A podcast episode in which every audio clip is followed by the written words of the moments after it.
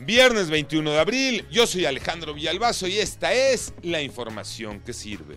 Fue una de sus principales promesas. Desde el 1 de diciembre del 2018, el presidente López Obrador anunció en el Zócalo, en ese Zócalo lleno, que vendería el avión presidencial.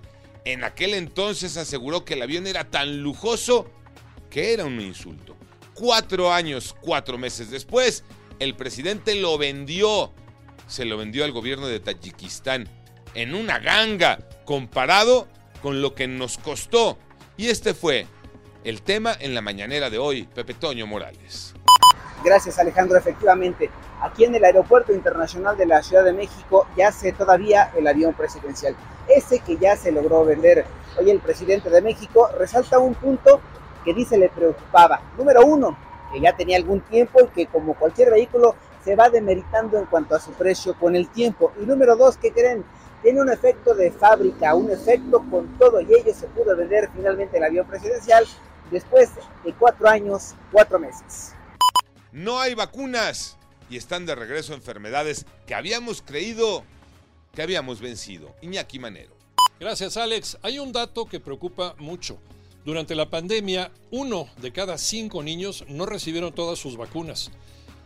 Yarbas Barbosa, director de la Organización Panamericana de la Salud, advirtió que el riesgo de brotes de enfermedades que se pueden prevenir con la vacuna hoy alcanza el nivel más alto en 30 años.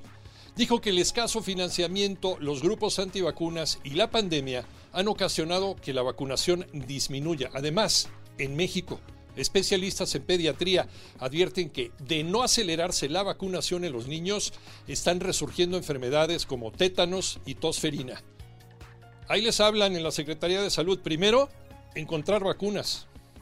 Penúltima jornada de la Liga MX. Hay un partidazo. Cruz Azul Chivas y los demás partiditos.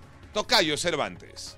Así es, Tocayo. La jornada 16, la penúltima del campeonato, arrancó noche en Monterrey, con el partido entre Tigres y Puebla, con victoria para el equipo de Robert Dante Siboldi 1 por 0. Dos partidos muy interesantes para este fin de semana. Chivas contra Cruz Azul y el clásico capitalino, América Pumas. Pero para este viernes hay triple cartelera. Mazatlán recibe a Monterrey, Necax se enfrenta al Atlas y Tijuana contra el León. La lucha por un boleto a la repesca se cierra cada vez más, con dos equipos ya eliminados, Querétaro y Mazatlán, mientras que el resto siguen todavía en la pelea.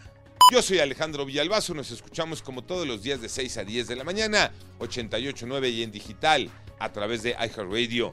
Pásenla bien, muy bien, donde quiera que estén.